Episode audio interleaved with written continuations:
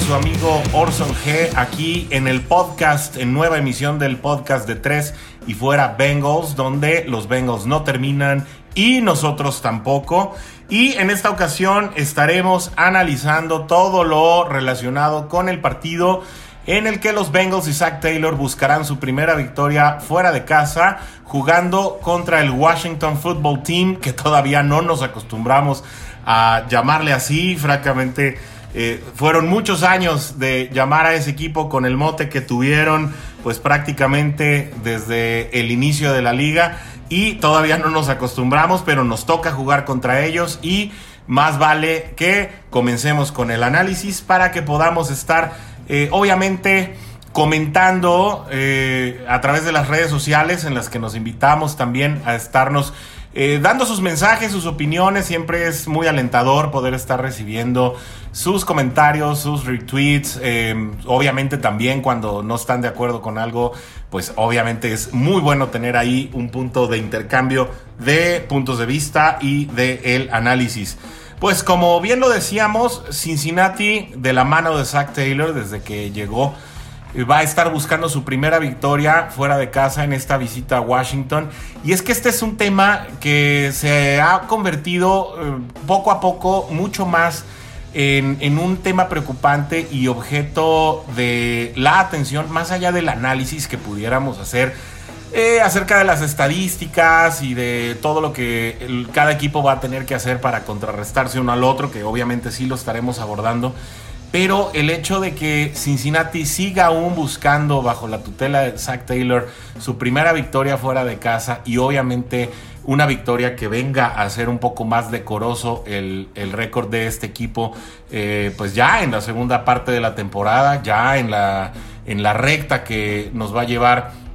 al fin de la temporada regular en la que pues obviamente como lo dijimos desde los primeros episodios pues no se espera que Cincinnati esté pasando a postemporada pues sí se espera que, Cincinnati pueda por lo menos eh, mejorar el desempeño del año pasado, lo cual no debería ser muy difícil por dos factores muy, muy específicos. Tiene que ser una temporada mejor que 2019 porque el tanking por lo menos era lo que nos hacía pensar que Cincinnati estaba perdiendo tantos partidos eh, de manera tan eh, algunos de manera tan grotesca, algunos eh, de manera tan extraña, muchos partidos que no se pudieron cerrar durante 2019 y que se asumía que estos partidos pues estaban perdiendo porque se estaba buscando la primera selección del draft,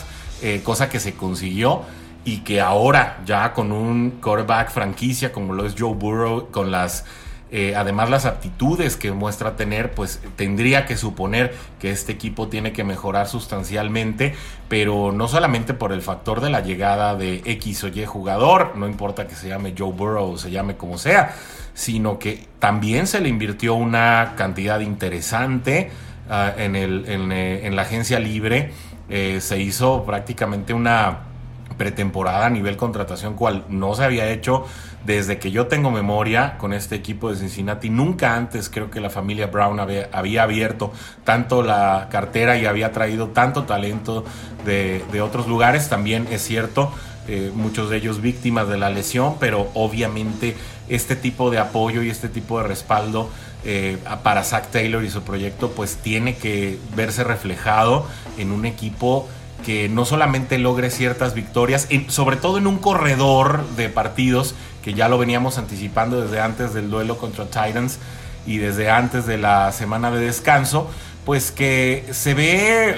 prácticamente muy proclive para poder obtener estas victorias consecutivas o por lo menos acumular un número de victorias que pudieran dejar un récord para Cincinnati en el que se acercara a las 5 o las 6 victorias, ya que se van a enfrentar pues prácticamente a tres equipos de los cuatro de la división más, eh, pues más endeble en este momento de la temporada, que es la NFC Este,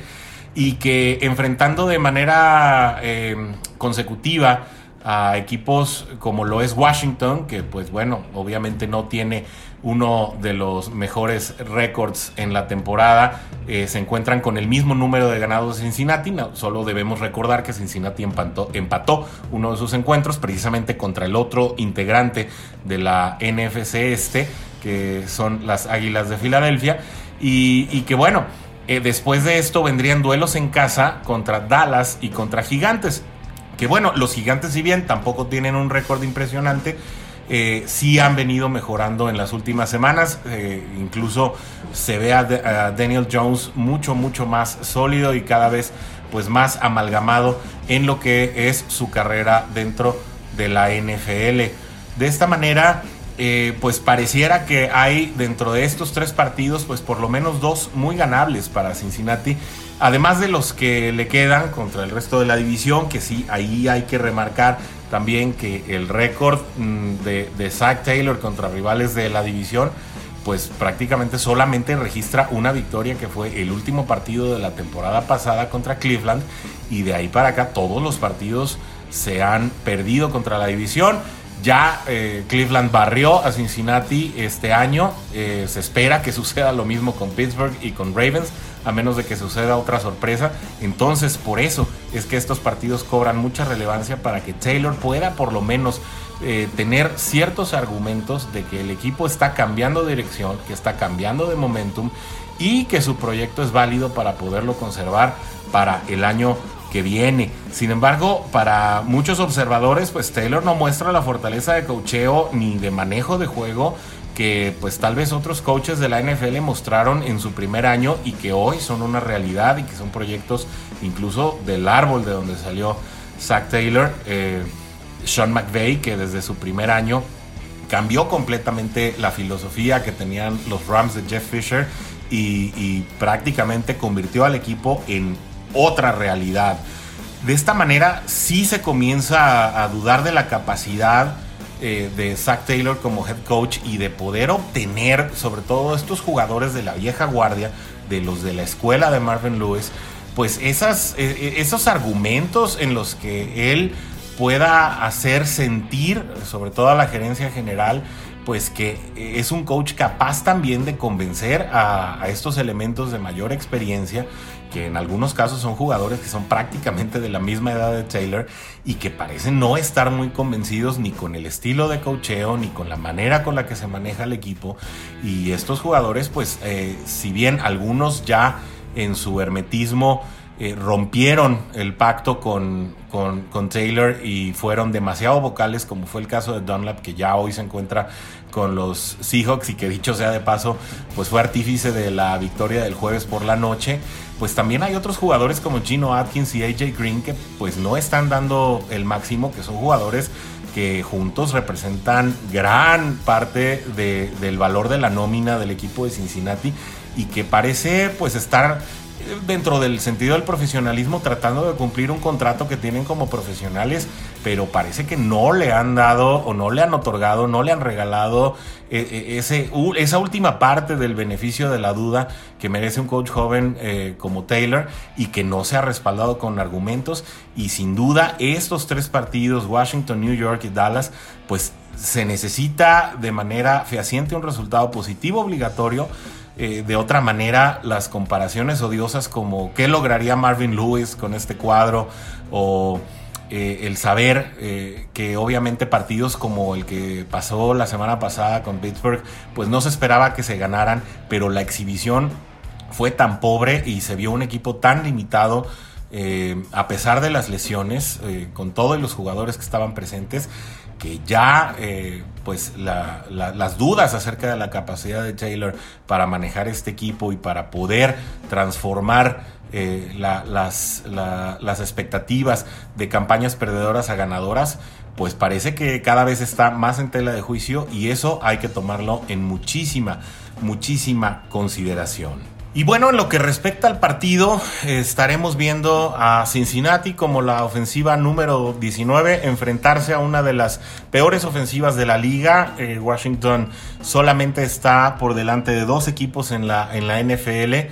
es, la ofensiva número 30. Sin embargo, eh, su, punto, su punto fuerte, y ahí es donde deberemos tener mucho cuidado y donde no hay que confiarse, es que tienen una de las mejores cinco defensivas de la liga, mientras que Cincinnati sigue dando exhibiciones bastante, bastante inconstantes a nivel defensivo y se coloca como la defensiva número 22. ¿Cuál es, aquí, cuál es la situación que preocupa eh, enfrentándose a una defensiva eh, de top 5 como lo es Washington? Pues que suceda precisamente lo que vimos contra Baltimore y lo que vimos contra Pittsburgh, en, en que el equipo francamente no pudo salir adelante, se confundió. Eh, si bien Joe Burrow declaró en la semana que se echaba sobre sus hombros esta derrota, pues la verdad es que la ofensiva fue inoperante eh, en muchos sentidos, muchos, muchos pases eh, no atrapados que pegaron en las manos y que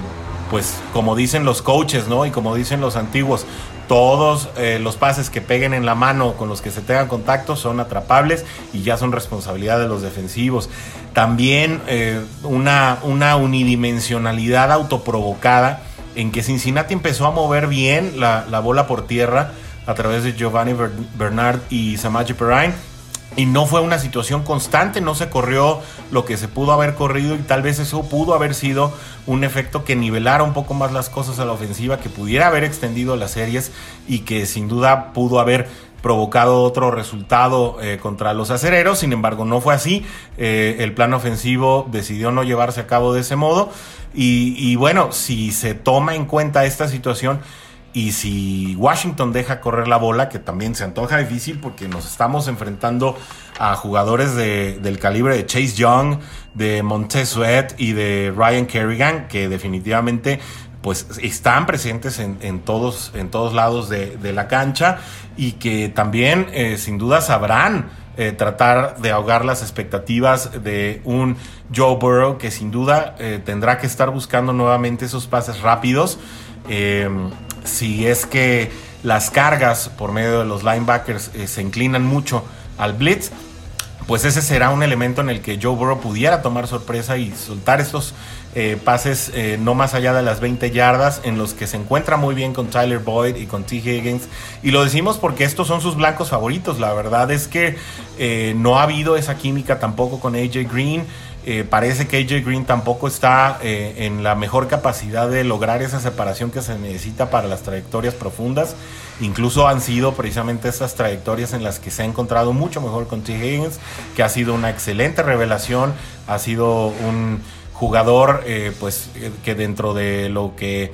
respecta a los novatos no se esperaba un desempeño tan pero tan brillante y que también obviamente esto muestra eh, señales muy positivas en las expectativas a futuro de la conexión entre el 9 y el 85. Estas ofensivas por pase pues no son nada espectacular, se encuentran en el segundo sector de la liga, es decir, Cincinnati es la ofensiva por pase número 17 a pesar de tener eh, la brillantez de Joe Burrow a la mano. Eh, dentro de la ofensiva por pase también, Washington es la ofensiva número 21 y aquí, bueno, pues sí vale la pena eh, mencionar que estaremos eh, viendo muy seguramente otra vez a Alex Smith eh, bajo, los, bajo los controles. Y que, bueno, ante la ausencia de Dwayne Haskins, también podremos ver si la poca movilidad de este jugador que precisamente en su momento, en sus eras de novato, era comparable con lo que hoy es Joe Burrow y que sin duda tuvo también eh, muchas glorias dentro de su carrera, fue parte de grandes equipos. Eh, sin duda, bueno, eh, podríamos estar esperando un poco más de disparos para tratar de, apresurarlo y que esta poca movilidad que le queda a Alex Smith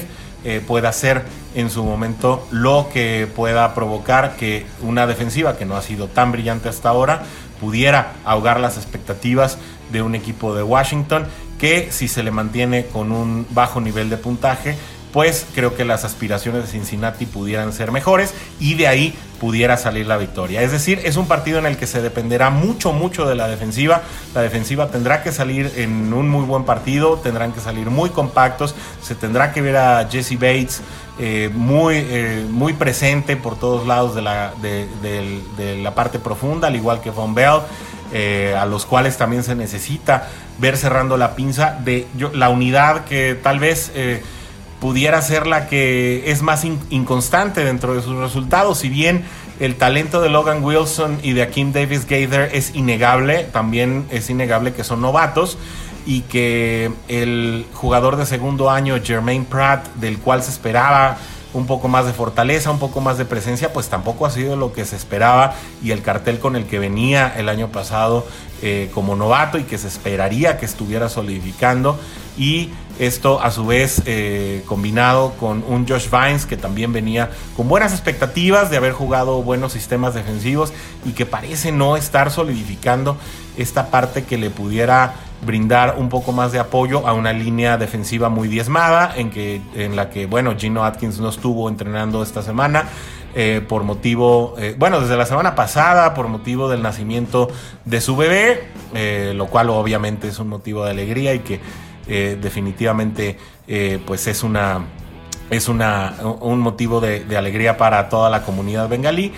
y que esta línea defensiva de la cual pues ya se prescindió de los servicios de Carlos Dunlap aunque regresó Sam Herbert y que no hizo la verdad gran diferencia por lo menos en el, en el partido contra Pittsburgh pues esperaría que en compañía de los que ya se, se encontraban jugando en rotación es decir, Andrew Billings, que su, que su desempeño y su función principal es más contra la carrera, pues espera que pudieran estar logrando un poco más, eh, no solamente de presión al coreback rival, sino también de estar cerrando los espacios para que eh, los eh, pases y las corridas pues estén más ahogadas de manera más rápida. A quien también se tendrá que ver con muchas mejoras es a William Jackson. Eh, William Jackson como corner también hay que aceptar que el partido pasado la, el, este departamento de corners estaba muy diezmado. Eh, prácticamente se estaba jugando con un jugador, uno, del, uno de los jugadores de la rotación era parte de la escuadra de prácticas.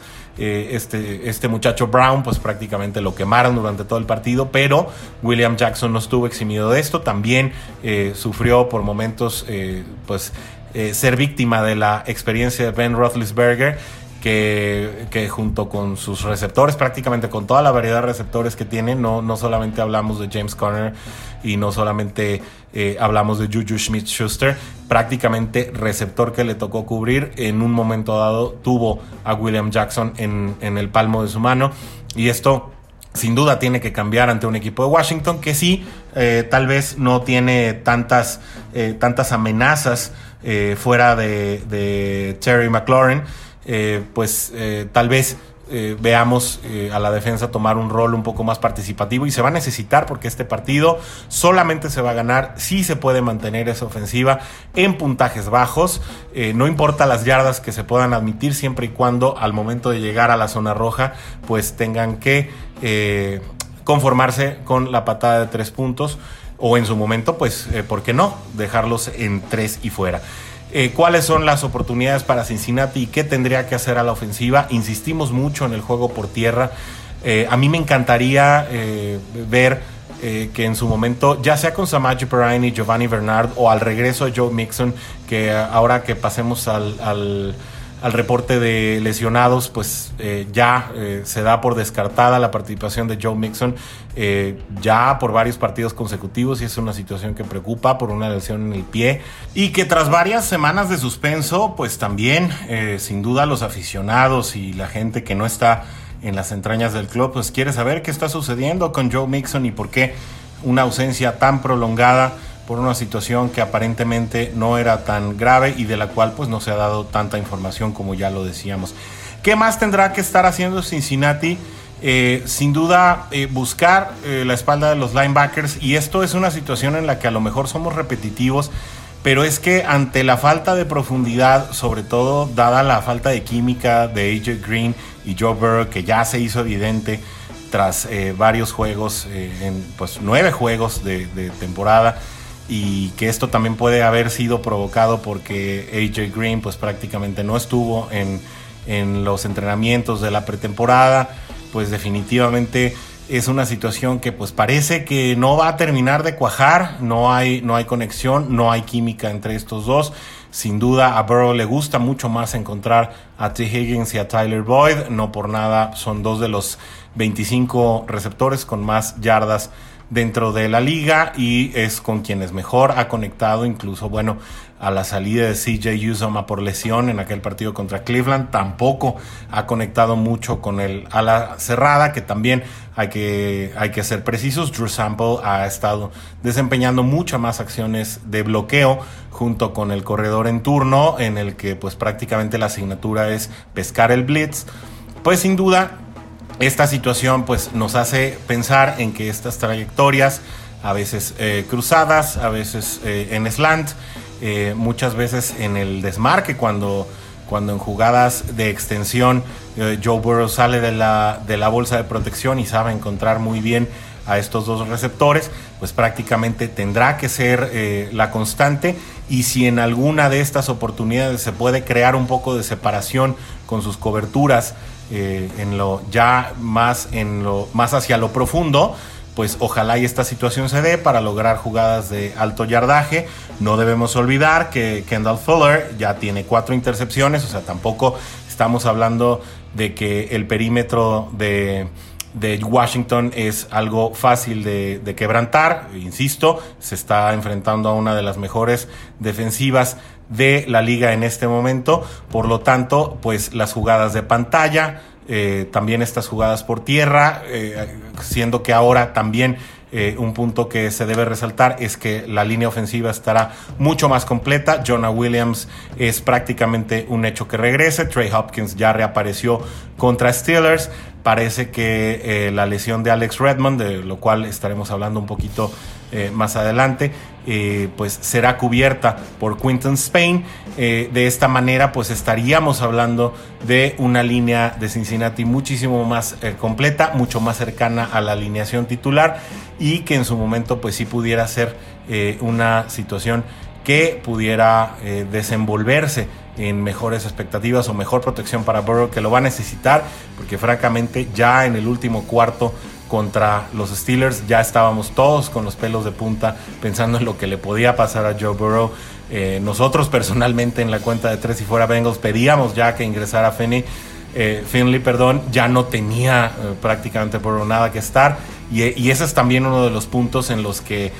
se cuestiona mucho el liderazgo de Zach Taylor porque mencionaba que pues Joe Burrow quería permanecer en la cancha pero pues la responsabilidad del head, coach en ese momento es eh, cuidar la, inversión, sobre todo pensando que,